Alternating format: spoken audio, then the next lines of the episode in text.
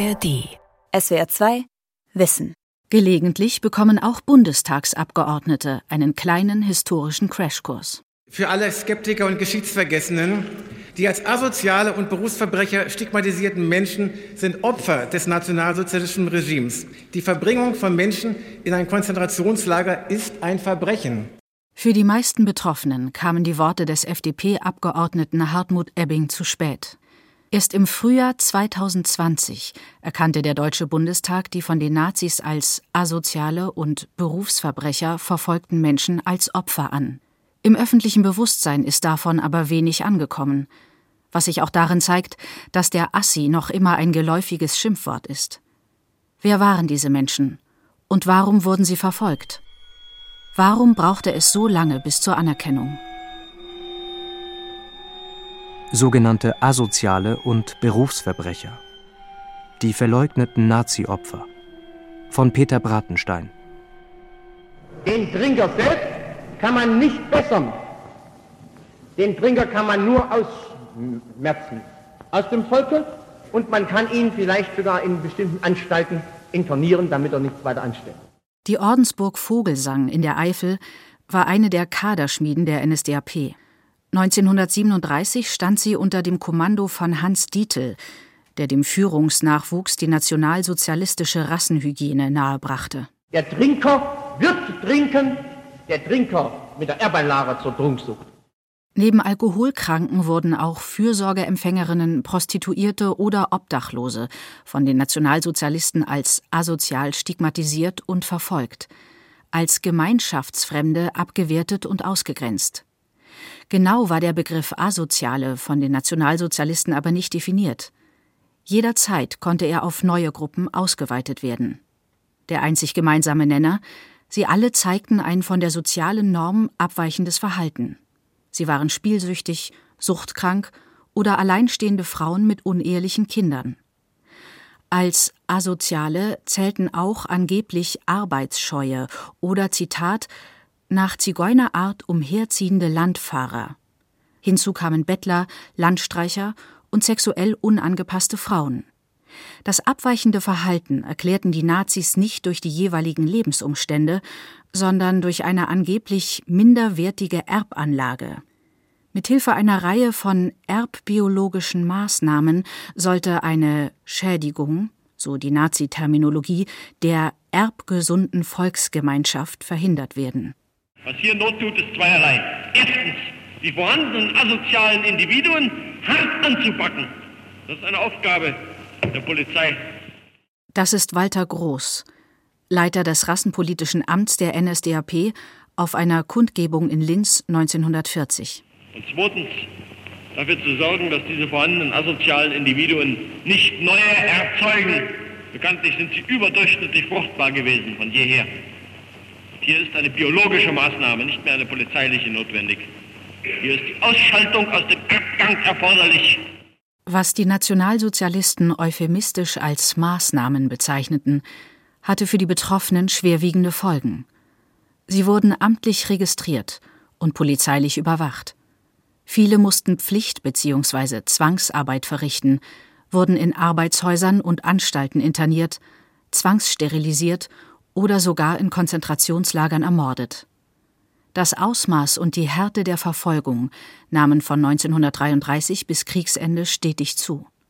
Viele Institutionen arbeiten dabei Hand in Hand, darunter Gesundheitsämter, Fürsorgeeinrichtungen, die Gestapo, das Reichskriminalpolizeiamt sowie Wissenschaftler und Mediziner. In den Konzentrationslagern mussten die als asozial stigmatisierten Menschen einen schwarzen Winkel tragen – mit dem grünen Winkel internierten die Nazis sogenannte Berufsverbrecher. Julia Hörath vom Hamburger Institut für Sozialforschung hat über die Verfolgung angeblich asozialer und Berufsverbrecher promoviert und erklärt den Unterschied zwischen diesen beiden Nazi-Bezeichnungen. Sie beginnt mit dem Begriff des Asozialen. Dann geht es immer um quasi Verhaltensabweichungen, die strafrechtlich unterhalb der Schwelle des Rechtsbruchs angesiedelt sind oder allenfalls als strafrechtliche Übertretungen eingestuft sind. Also es ging nicht um größere, schwerere Delikte. Das war diese Gruppe der Asozialen. Die Gruppe der Berufsverbrecher und Berufsverbrecherinnen die war klarer umrissen als die Gruppe der Asozialen. Das war eine Gruppe, die aufgrund von kriminologischen Kriterien definiert worden ist. Eine Person galt als Berufsverbrecher, wenn sie innerhalb von fünf Jahren mindestens dreimal zu einer sechsmonatigen Haftstrafe verurteilt war. Zentrales Kriterium war außerdem, dass die Delikte aus Gewinnsucht begangen wurden. Damit meinten die Nationalsozialisten vor allem Eigentumsdelikte wie Diebstahl, Betrug oder Hehlerei. Anhand dieser Merkmale, so die Vorstellung, konnten nun Tätertypen identifiziert werden, die kriminelle Gene besitzen. Um weitere Verbrechen zu verhindern, nahmen die Nazis diese vermeintlichen Berufsverbrecher in Vorbeugehaft und internierten sie in Konzentrationslager. Das alles haben sich die Nazis aber nicht allein ausgedacht.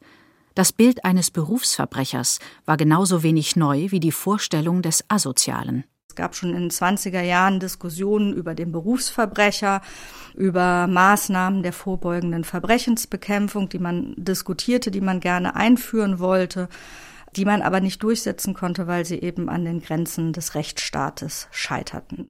Mit dem Machtantritt der Nationalsozialisten spielten rechtsstaatliche Prinzipien aber keine Rolle mehr, und sogenannte asoziale und Berufsverbrecher konnten radikal verfolgt werden. Nun hatten die vermeintlichen Berufsverbrecher zwar in der Vergangenheit auch Straftaten begangen, dennoch hatte ihre Verfolgung nichts mehr mit rechtsstaatlichen Grundsätzen zu tun. Es ist aus heutiger Perspektive eben auch wichtig, sich klar zu machen, dass diese Personen eben präventiv ins KZ gebracht worden sind und dass es sich um Personen handelte, die zum Zeitpunkt der Verhängung der Vorbeugungshaft und der KZ-Einweisung aktuell nicht von der Kriminalpolizei einer Straftat überführt werden konnten. Die Strafen waren zum Zeitpunkt der KZ-Einweisung verbüßt und die Polizei war eben nicht in der Lage, ihnen eine neue Straftat nachzuweisen. Ernst Nonnenmacher war einer von ihnen. Er wurde im Mai 1941 ohne Verfahren als Asozialer ins KZ Flossenbürg gebracht. Wenige Wochen später musste er den grünen Winkel der sogenannten Berufsverbrecher tragen. Sein Neffe Frank Nonnenmacher emeritierter Professor für Sozialwissenschaften und politische Bildung, erzählt SWR2 Wissen die Geschichte seines Onkels. Diese beginnt bereits in den 1920er Jahren mit der Mutter von Ernst. Sie war Tochter eines Großknechts, wurde aber vom Bauernhof verstoßen und kam nach Stuttgart. Und dann kam noch viel Schlimmeres dazu. Sie wurde zweimal schwanger von zwei verschiedenen Männern, gebar jedes Mal einen Sohn, wurde jedes Mal sitzen gelassen, ohne Alimente. Und jetzt stellen Sie sich vor, wir sind jetzt in den 20er Jahren nach dem Ersten Weltkrieg, extremste Armut, extremste soziale Not und in dieser Situation eine sozial verachtete, missachtete Frau zu sein, schlichtweg a Hur, weil sie zwei Buben hatte, ohne Väter. Die Fürsorge wird auf die Frau aufmerksam und nimmt den jüngeren Sohn, den Vater von Frank Nonnenmacher, im Alter von anderthalb Jahren der Mutter weg. Er kommt zunächst in eine Pflegefamilie und dann ins Waisenhaus. Mein Vater äh, wusste nicht, dass er eine Mutter und einen Bruder hat. Der Mutter und dem Bruder wurde verboten, Kontakt aufzunehmen, sodass also diese beiden Brüder eine völlig unterschiedliche Kindheit, Jugend und ein äh, Leben hatten eigentlich. Der ältere Bruder, Ernst Nonnenmacher, wächst weiterhin bei seiner Mutter auf. Er ist der typische Schulschwänzer, der sich herumtreibt und nebenbei auch was fürs Überleben organisiert, sprich kleinkriminell wird. Wegen einer Jugendstrafe kommt er ins Jugendheim. Später treibt er sich ohne Ausbildung als Vagabund in Deutschland umher und arbeitet gelegentlich für Bauern. Mehrfach kommt er in Konflikt mit dem Gesetz. Nach seiner letzten verbüßten Haft in Mannheim will er sich in Stuttgart melden. Stattdessen verhaftet ihn die Polizei. Nach der Verbüßung der letzten Haft, wo in einem Rechtsstaat ein Mensch ein freier Mensch ist. Er hat ja seine Strafe verbüßt. Er hat die Chance auf Wiedereingliederung, auf Rehabilitation. Nach dieser Strafe hat die Polizei in Stuttgart ihn festgehalten und zwei Wochen später ins KZ Flossenbürg gebracht. So kamen Menschen mit dem grünen Winkel ins KZ. Ohne Urteil, ohne Verteidiger, unbeschränkt. Wie also kann man sagen, dass auch nur ansatzweise denken, dass diese Menschen zu Recht im KZ gewesen wären? Das hat man aber genau gesagt nach 1945. Ernst Nonnenmacher überlebte. Anders als viele der schätzungsweise 70.000 Menschen, die mit dem schwarzen oder grünen Winkel ins KZ kamen. Sie starben an den rassenhygienischen Vorstellungen der Nationalsozialisten. Die Nazis hatten die irre Idee, man könne eine deutsche Gesellschaft schaffen ohne Kriminalität, ohne abweichendes Verhalten, ohne Menschen, die sozial delinquent oder kriminell sind. Solche Menschen sollten ausgemerzt werden. Ausgemerzt war wirklich der Nazi-Begriff, das heißt schlichtweg vernichtet werden, getötet werden, in die KZ kommen und dort durch Arbeit vernichtet werden. Also die oberste Zielsetzung war im Grunde genommen die Schaffung einer von allen Problemen, also von allen sozialen Problemen befreiten, artreinen, in Anführungsstrichen, Volksgemeinschaft. Der Historiker Detlef Peukert hat solche Vorstellungen als eugenischen Rassismus bezeichnet, in Abgrenzung zu einem ethnischen Rassismus. Der ethnische Rassismus ist eben der Rassismus, der nach außen gegen die sogenannten oder nach Nazi-Duktus artfremden Gruppen gerichtet war, gegen Jüdinnen und Juden, gegen die slawischen Völker, gegen alle, die eben nicht zur sogenannten deutschen Volksgemeinschaft gehörten, während der eugenische Rassismus sich sozusagen nach innen richtete, gegen die Angehörigen der eigenen Rasse. Rasse auch in Anführungsstrichen natürlich.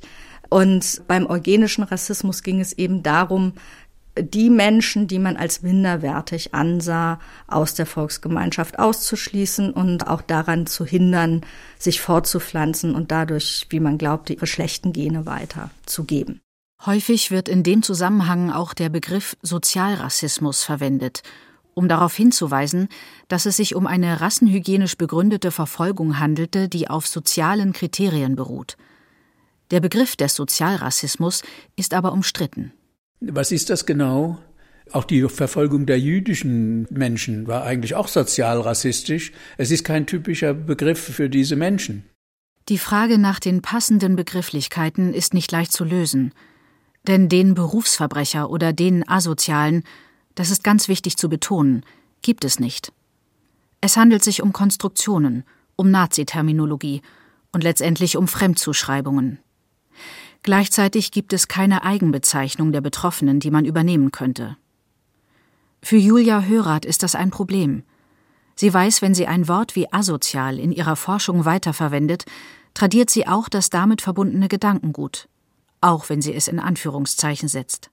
Ich habe mich in meiner Forschung aber sehr bewusst entschieden, diesen Begriff asozial und auch den des Berufsverbrechers weiter zu verwenden, weil es eben keine Selbstbezeichnung dieser Häftlinge gibt, die als asoziale und Berufsverbrecher in die KZs gebracht worden sind. Wenn man jetzt eine Selbstbezeichnung hätte, könnte man eben auf alternative Begriffe zurückgreifen, aber das ist eben in, bei den Gruppen nicht der Fall. Und ähm, wenn man jetzt versuchen würde, sie in der Forschung zu vermeiden, dann würde ich die Gefahr sehen, den systematischen Charakter dieser Verfolgung aus dem Blick zu verlieren. Doch auch für Julia Hörath ist es notwendig, die Verwendung dieser Begriffe immer wieder zu problematisieren. Diese kritische Reflexion gab es nach 1945 noch überhaupt nicht. Der Asoziale bzw. der Berufsverbrecher bestand sowohl in der Sprache als auch in den Köpfen der Menschen fort. Und so kam es, dass zwar die politisch, religiös und rassistisch Verfolgten offiziell als Opfer anerkannt wurden und auch Entschädigungen erhielten, die als asoziale und Berufsverbrecher verfolgten Menschen hingegen nicht. Sie galten als zu Recht von den Nazis verfolgt. Eine bittere Erfahrung auch für Ernst Nonnenmacher, der nach 1945 mit seinem Kameraden Fritz, einem Kommunisten und politischen Häftling, eine Korbflechterei gründete. Und Fritz hat sofort die Anerkennung gekriegt vom Landratsamt, von den Siegermächten, hat sofort ein äh, Unternehmensgründungsdarlehen gekriegt, hat das Recht gekriegt, ein Auto zu fahren. Sah also alles prima aus. Ernst Nonnenmacher, der ebenso verfolgt worden war, bekam vom Landratsamt dagegen eine andere Antwort. Und Ernst hatte schon die Befürchtung, dass es ihm nicht so geht wie Fritz. Und so war es auch. Man fragte, was haben Sie denn für einen Winkel gehabt? Ach so, einen schwarzen äh, oder einen grünen Winkel. Sind Sie politisch, religiös oder rassisch verfolgt? Nein? Dann sind Sie zu Recht im KZ gewesen. Gehen Sie wieder heim. So verfuhren die Ämter 70 Jahre lang. Die Grundhaltung, die Menschen seien zu Recht im KZ gewesen, zeigte sich auch darin, dass der Staat ihre Verfolgung nicht verurteilte, sondern gar bestätigte. Nach dem Bundessozialhilfegesetz vom 30. Juni 1961 konnten etwa Menschen, die, Zitat, aus Mangel an innerer Festigkeit ein geordnetes Leben in der Gemeinschaft nicht führen können, in eine Anstalt eingewiesen werden. Besonders hart wurden als asozial stigmatisierte Personen allerdings in der DDR verfolgt. Rechtsgrundlage war hierfür von 1968 bis 1990 Paragraph 249 des Strafgesetzbuchs, der sogenannte asozialen Paragraph, und die darin enthaltene Pflicht zur Erwerbstätigkeit. Wer das gesellschaftliche Zusammenleben der Bürger oder die öffentliche Ordnung dadurch gefährdet, dass er sich aus Arbeitsscheu einer geregelten Arbeit hartnäckig entzieht, obwohl er arbeitsfähig ist, oder wer der Prostitution nachgeht, oder wer sich auf andere unlautere Weise Mittel zum Unterhalt verschafft, wird mit Verurteilung auf Bewährung oder mit Haftstrafe, Arbeitserziehung oder mit Freiheitsstrafe bis zu zwei Jahren bestraft. Die fortwirkenden Vorurteilsstrukturen und Repressionen, sowohl in der DDR als auch in der BRD, verhinderten eine Aufarbeitung. Ein weiterer Grund für die ausbleibende Anerkennung als Verfolgte war aber auch die Ablehnung durch andere Opfergruppen.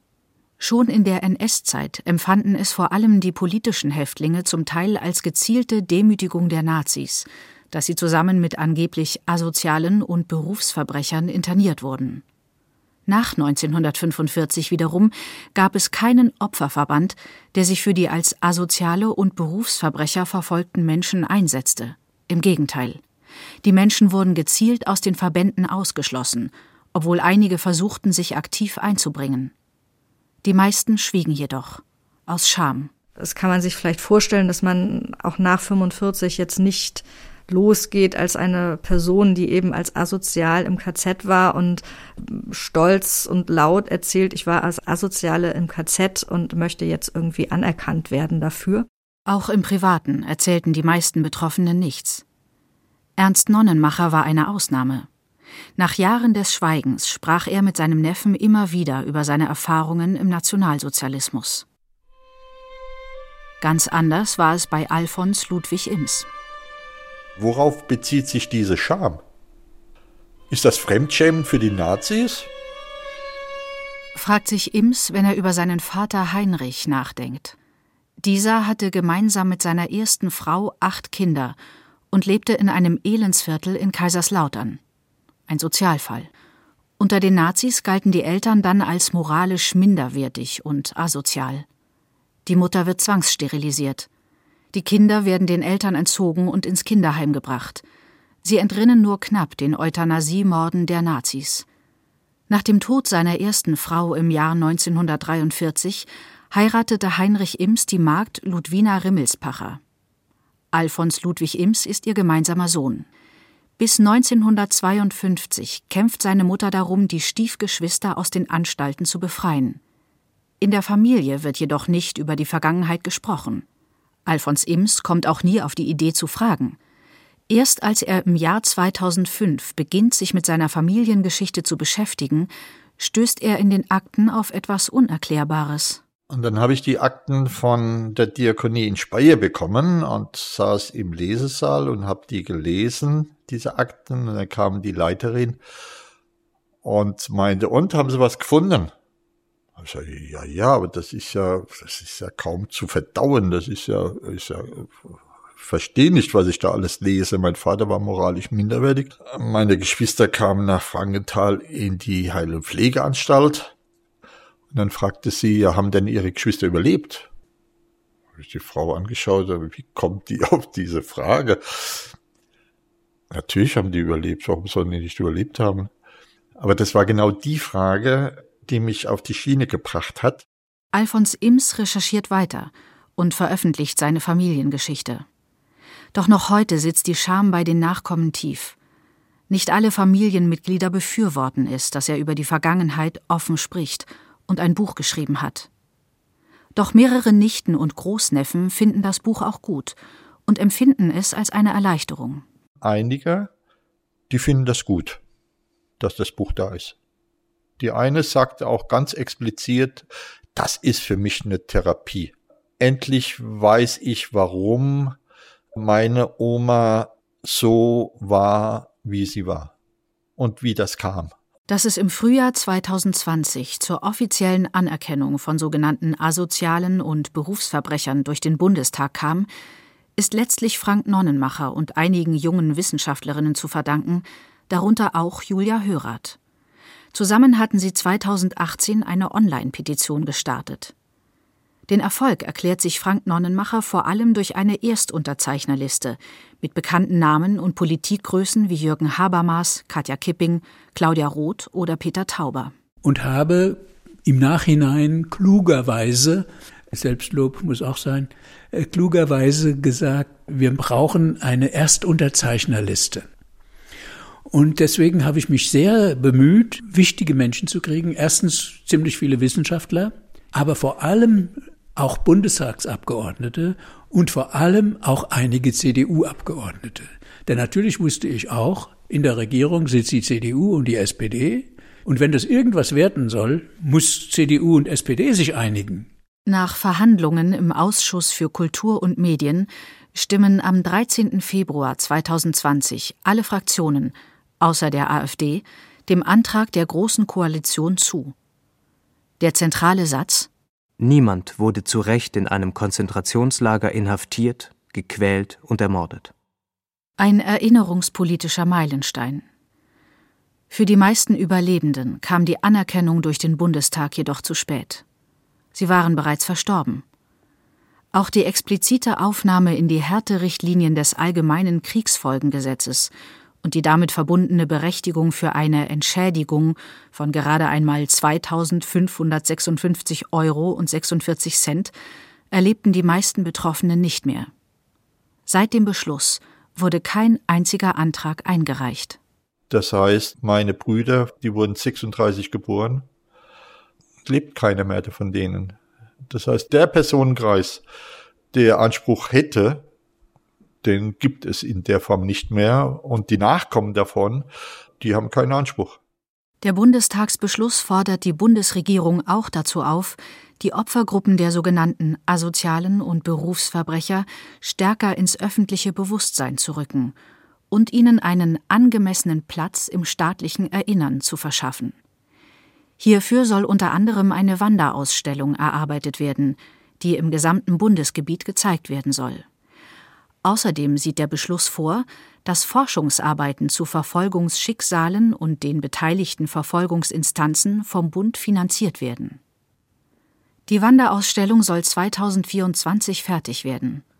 In dieser steht die Perspektive der Betroffenen im Vordergrund, erzählt Christa Schikora, Leiterin der Bildungsabteilung der KZ-Gedenkstätte Flossenbürg, die unter anderem mit der Konzeption der Ausstellung beauftragt wurde.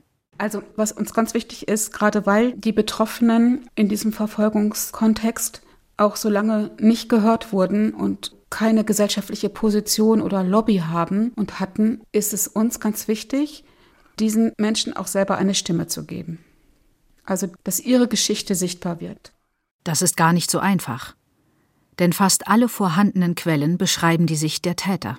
Die Herausforderung ist, dass wir in der Regel Unterlagen haben, Dokumente haben, die halt von der Fürsorge, von der Polizei, von irgendwelchen medizinischen Gutachten und so weiter bestimmt sind.